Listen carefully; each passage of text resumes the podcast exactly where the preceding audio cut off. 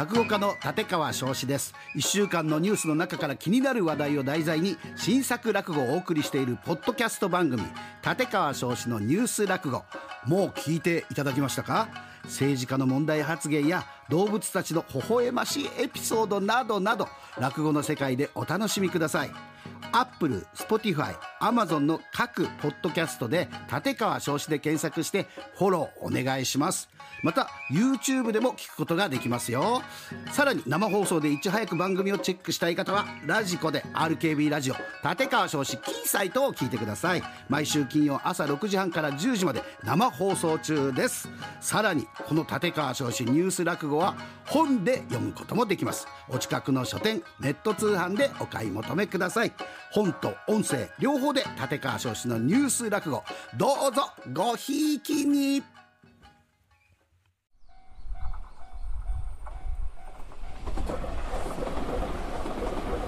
ポッドキャスト版旅ラジ出発進行。このポッドキャスト番組は RKB ラジオで毎週土曜日朝5時30分から放送している旅ラジ出発進行。そのポッドキャスト版です。ポッドキャストでしか聞けないコーナーもございますよ。それでは早速出発進行。こちらは報告いただきました。メールです。福島から伊達市のラジオネーム田舎な鉄道マンさん。ありがとうございます。えっと先日大手旅行会社主催185系で行く伊豆日帰り旅に参加してきましたというですねそんなはいメッセージいただきました。ああ実はこれ2月の半ばにいただいてたんです。申し訳ありません、えー、渋滞しておりました。で185系電車と言ってピンとくる方はまあ私のような昭和40年代の生まれの方でしょうかね。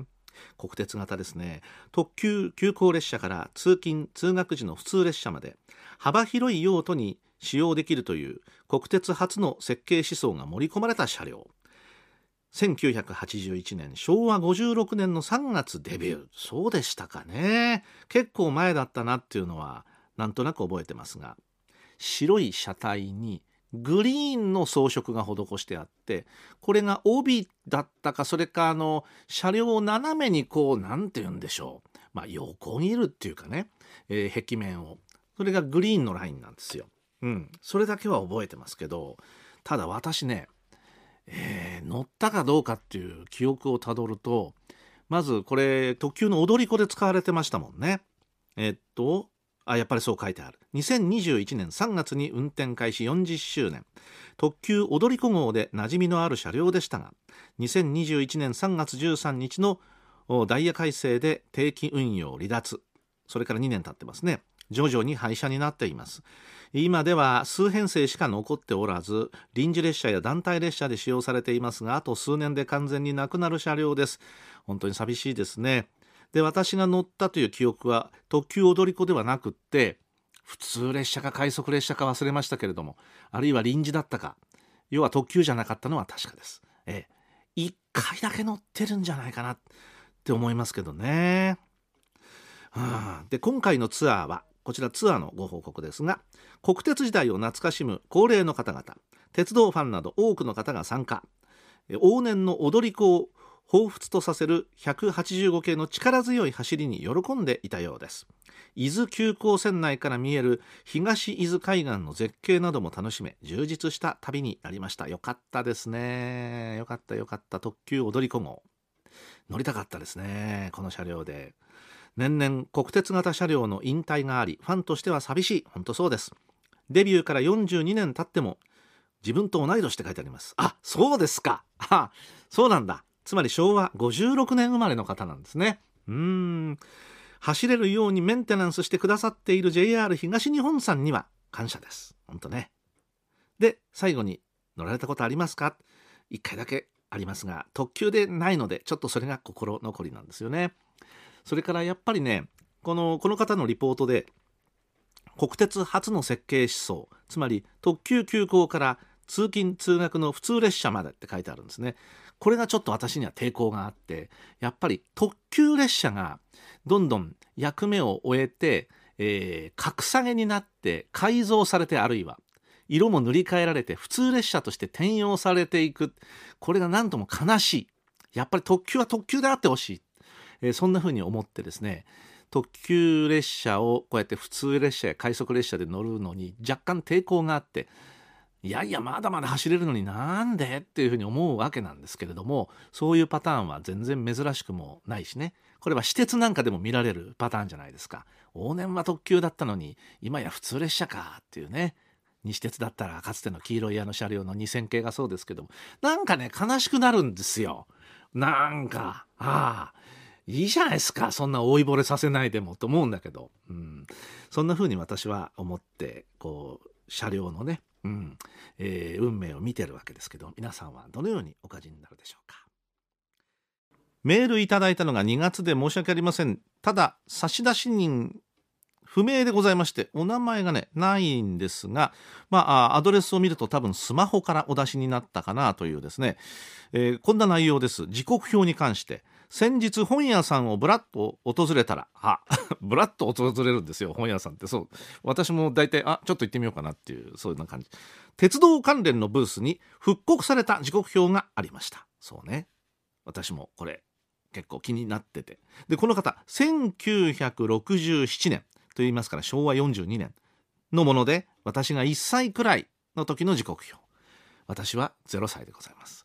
つまり私より1年先輩の方からメールいただいたというわけですね。初代の新幹線の写真も掲載されていて急に懐かしくなって購入しました。は当時の販売価格は180円。安い。っていうか貨幣価値が違うから、そりゃそうだって感じですが、この復刻版の販売価格、1980円、10倍以上でございます。でも、価格以上に高価な感じがして手に入れたくなってしまいました。よーくわかります、私。はい。自分の生まれた頃の、えーまあ、全国走ってた列車たちどんな時刻でしかもあこんな相性の車両聞いたことないなあったんだとかねそんなことを思いながらいろんなページめくるわけですよ。はあ他にも復刻されている時刻表があるみたいなのでまた探してみたいと思いますと。いうお便りありがとうございます。えっ、ー、とね調べてみたらこの1967年昭和42年版と翌年43年43等の行われた要はダイヤ改正ですね。これが1968年版、えー、それから1964年版東海道新幹線開業前夜のものも出てる、うん、そうか、えー、東京オリンピックの年でございます。一番古いのはね大正時代1925年の4月号。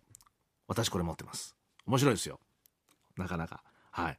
駅のところを見るとねえー、洗面所の洗洗うって字が書いてある。それは駅に洗面所あるでしょうって皆さんお考えでしょうけどいやいやホームにですね、えー、いわいわゆる洗面台がある駅、えー、なぜそれが書いてあるかっていうそこで顔を洗えます、えー、SL 全盛期はですねどうしても煙が車内に入ってくるってことが、えー、あるんで、えー、汚れちゃうっていう場合があったから、えー、手とか顔を洗うっていう習慣がまあ、あって駅に洗面台が用意されてたっていう名残でございますね。というか当時の、まあ、まさに当たり前の文化だったわけですね。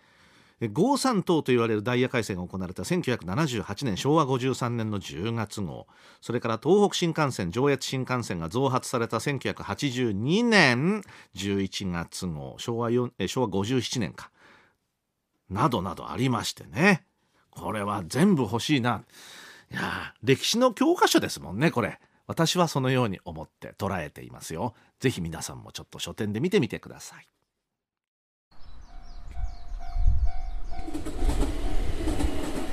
ポッドキャスト版旅ラジ出発進行。乗務員茅野の鉄道コラム。このコーナーは RKB ラジオで毎週土曜日早朝5時30分から放送旅ラジ出発進行。の私茅野がですねポッドキャスト版でしか聞けないこのコーナーをお送りしておるわけでございますね。まあ何やらブツブツ喋ってるなというこのおしゃべりにお付き合いいただければと思います。本日のテーマは JR の切符取っとこうよ。いや私の場合はですねこの切符を捨てきれないというか持ち帰りたい派なんですね。ところが自動改札機にポンと突っ込んじゃうと当然ほぼ回収されます。ね。あの例えば距離の長い切符で途中下車したりとかまあ、あるいはですね、えー、何日間か使えるパターンの切符だとポッと出てきますけども。そうじゃない場合は大体そこで回収ですから。ですので自動改札機がほとんどの駅で今設置されておりますが大きな駅はですねそうでない場合は一番端っこの、駅員さんがいるところを通ってすいません。この切符手に入れたいんですがで一番いい方法はあの無効印を押してくださいというふうに言えばですねああ分かりましたって言って駅によっては無効と漢字2文字で書いてあるハンコをしてくれます。それから駅によってはあ乗車記念というふうに書いてあるハンコを押してくれてどうぞと渡してくれます。この乗車記念っていうのがね博多駅だったかなどうだったかな赤でねでしかもねあの桜の あの形がかたどってあってね。なんか小学校時代になんかこれよくできましたって書いてあったな中にとかね、ええ、あれと同じデザインです。で乗車記念 JR 九州とかこう書いてあるわけです。ね。えー、ちょっと気恥ずかしかったりするわけですけれども、うん、これを押してくれてで切符渡してくれますんで、えー、もちろん必ず回収されなきゃいけないものでもない。お願いすればいただける。でそれを、まあ、旅の記念にですね、まあ、アルバムに写真と一緒に貼る。あでも今そんなことしないかな。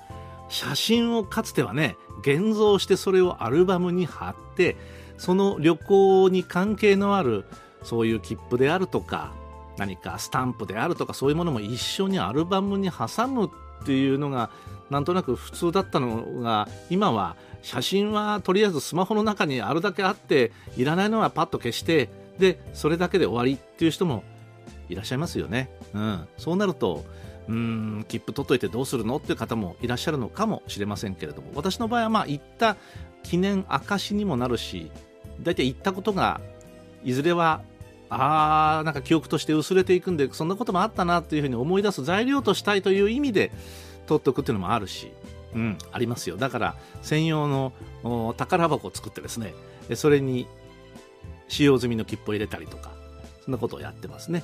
だから飛行機に乗った時も飛行機の搭乗券なんかも取ってますもんね私ね、えー、あれはあの別に回収されることはないですからそのままお財布の中に残ってたりしますのでね。でこういったものとかまあ、あるいは鉄道に付随してじゃあどっかの博物館に行ったとかそういうものの入館券なんかも半券として取っておく、ね、野球見に行ったら野球の半券取っておくとかそういうことでしてそれをなんかゴミだというふうに思えないそんなふうに思うわけですね。ですからこうやってあの無効印をしてくださるサービスを快くやってくれる今の鉄道会社さんは本当にいいな。あのかつてはねちょっと嫌な顔されたことがあるんですよ。ください。っていやこれはあの回収しなきゃいけないんで。事務的な返事で取られちゃったことも私なんかねあったような気がするんですけども。今はそんなことはないですね。大体お願いすればこの向こう印だの乗車記念だのを押してくれて大体くれるっていうのが普通のパターンですのでいやそれでいいんじゃないかと思います。いやだって普通に考えればですよ。それで少しゴミが減るんですから。ね持って帰るわけですから、えー、それはあの悪いことではないとは思いますけれどもね、えー、決してあの不正乗車してるわけじゃないんだし、えー、くださってもいいんじゃないかなと思いますが最近は快くくれる。これはあのとってもいい傾向にあるなと。いうふうに思ってますねただね切符の買い方でちょっとね難しいなというふうに思うこともあるのでまあそれはまたまたの機会にちょっとお話しすることにしましょうか。いや、切符の話をしだしたら止まらないんだよな、これ。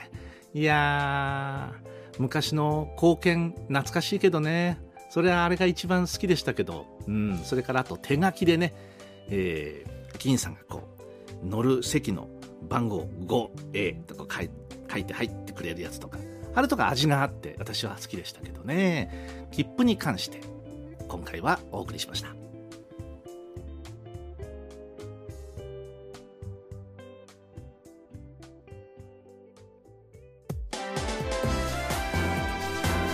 ポッドキャスト版旅ラジ出発進行お相手は RKB の茅野正義でしたそれでは業務連絡降車終了オライ